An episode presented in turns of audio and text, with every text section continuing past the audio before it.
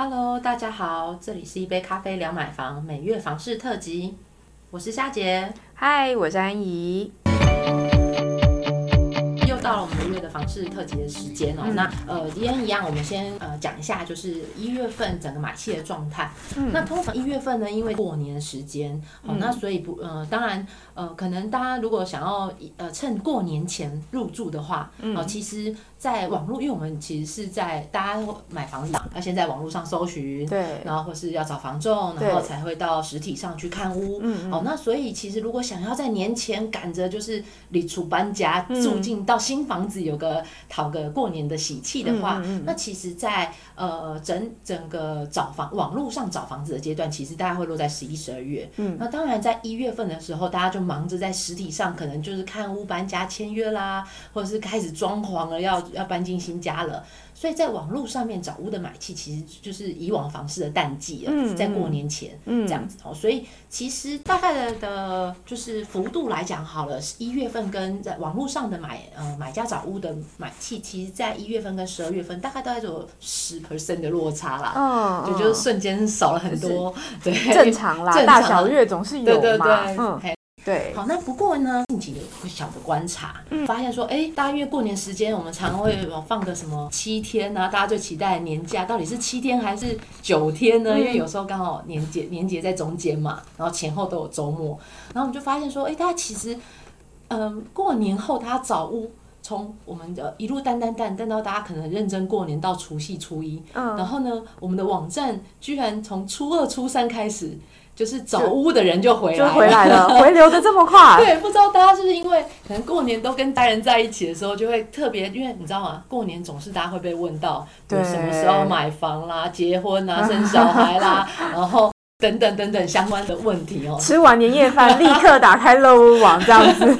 所以我们就有发现说，我们其实在这个数据其实观察了几年，因为每年都觉得，嗯。大家是发生什么事？从初二、初三就开始上网找房子了。嗯，然后接下来，呃，就如果说年节放的久，嗯，然后这波买气呢，不会因为，因为大家有时候会预想，哦，那可能是放假时间久啊，可能会出国玩，就居然没有，大家都反而，哎，都是上网买气，可能是一路那个，呃，怎么讲，买气直升，在网络上面。所以今年的春节的表现是比去年的春节来的好吗？嗯。呃，今今今年放九天嘛，嗯，我们比呃统计了一下，就是在春节期间，我们一样是算从小年夜，嗯，一直到初六好了，嗯，因为我们今年大概大家放假时间大概是这么长的时间，呃，比去年同样的时间成长了呃三成六，三成六很多对，哇，虽然呃那那个而且那个是真的是有去预约看屋哦，我们的访客量虽然大概就是大概维生二点五趴而已，嗯，但是。呃，在就是真的，大家虽然来的人看没有那么多，但是大家都很积极去预约，嗯所以预约量成长了三成六，就真心想看房。可能一个人进来，一个人他可能觉得说，哎，那我既然要预约，然后跟房仲想说，尤其又放假嘛，那我就可能一次就就排个密集形成一点，一次看个五间六间。对对，嗯，所以这个也是非常惊人的。哦，那那我们就会就有在观察说，那到底是哪里的买气最旺？嗯，然后后来发现说，哎，其实。哎，反倒是年节味比较重的中南部，好，比较比较比较多，比较多，嗯，对。然后呃，其中以就是台中、高雄买买方最积极的。然后呢，台中的买方大概是在都在看北屯区的房子最多。嗯。那高雄的话，呃，就是有三明区，就是呃过过往的热区，三明区跟凤山区在做撑场。那当然第三名就是那个台南永康的表现是最佳的，就是都是热区的部分。对。哦，OK，所以看起来真的是好啦，那个长辈们不要再 不要再逼了，再逼下去，每个人连饭年夜饭都没有办法好好吃了，是不是？大家就会想说，好，那既然长辈都问了，那我是就是。趁着，因为大家年味最重是那个初除夕到初二嘛，对。对，然后初二忙完过后 就开始这样子。找屋，就积极做工作，真的，大家也算是蛮认真的。好，所以除了春节的那个买气看起来跟呃去年比起来有稍微成长，哦不止稍微是三成多，很多。成长很多之外，另外我们也去补充了一下，我们看了一下去年整体的状况，因为过去大家都在讲说买房就是保值啊，就是长辈们不是会建议你要买不动产去做一个投资，然后保值的一个物件吗？所以我们就是想要看一下，说那到底六都哪一种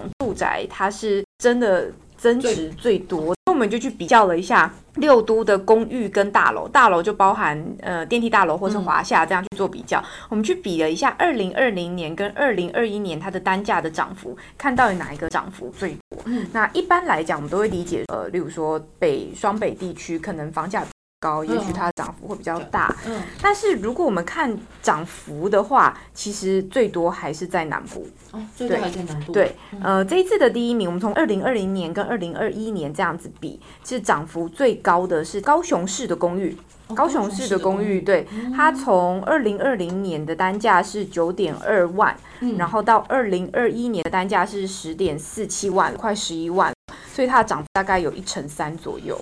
对，而而且它平均单价其实没有东北来的这么高哎，对啊，其实就基期比较低啦，对，有可能。所以是不是大家如果我们公司持续就如果可以远在家工作的话，其实我们应该都搬去高雄住。对，大家比较有 变成有房一族这样子。对，然后再就是高雄市的大楼，高雄市的大楼涨幅大概也有将近一成，九点九 percent，它是从十三点八万涨到十五点二万。对，然后再是台南市的大楼，从十四点三万涨到十五点六万，那涨幅大概有九点三 percent，就也是将近一成左右。那直觉的联想哦，因为刚刚讲到涨幅最多都在高雄市跟台南市嘛，那是不是跟那护国神山也有相关的关系？对啊，我们在想说，是不是也是因为去年这个台积电整体的那个加持，然后炒热整个高雄的房市这样子？嗯，然后我们以我们网站上的买方偏好来看，大概就是总价五百到一千万元，然后三十平到四十平左右的大楼，或者是总价五百万元内的三房公寓，其实是买房最欢迎，就是最受买房欢迎，然后买方。最喜欢的住宅类型这样子，然后如果在台南的话，其实台南也是台积电啊，台南台积电它发酵很久了嘛，对不对？哦，一年半，好几年了，对对对对对。然后其实台南这边它还有吸引，因为台南毕竟又离中部北部在。往北一点点，它其实有吸引到有一些北客南下来看房子，然后有一些北客他们会去锁定一些台南的新建案啦。那新建案的价格往上走的话，它其实还是会带动周边的中古屋的行情，就一直往上走这样子。那在我们在另外再查了一下内政部啊，一百一十年他们第三季的住宅价格指数季指数的部分，然后我们有发现说台南市的指数是一二六点零三，这个数字是怎样呢？是六都当中最高的哇，也就而且它是连续。十二季不是十二年，是连续十二季，因为它是以季来计算。三年了，三年。连续十二季的年涨幅是六都的第一名，所以其实台南的那个涨幅的价格是很惊人的。那接下来就是要观察高雄的涨幅，对，持续也往上攀升喽。对，因为预期说它的那个不管是台积电或者是南科等等的重大重大建设的加持效应，它其实会边际效应递减嘛，它大概涨涨涨涨到一个程度，它就会渐渐缓慢。那看起来接下来的主主升段有可能在高雄，所以大家可以再观察一下这样。嗯嗯，好，今天这就是我们本月的房事特辑。对，那如果大家有想呃，就是了解更多，也欢迎持续来说收听，或者是呃留言在乐屋网的粉丝团，给我们一些鼓励跟支持喽。嗯，好，那今天聊到这边，下次再见喽，拜拜。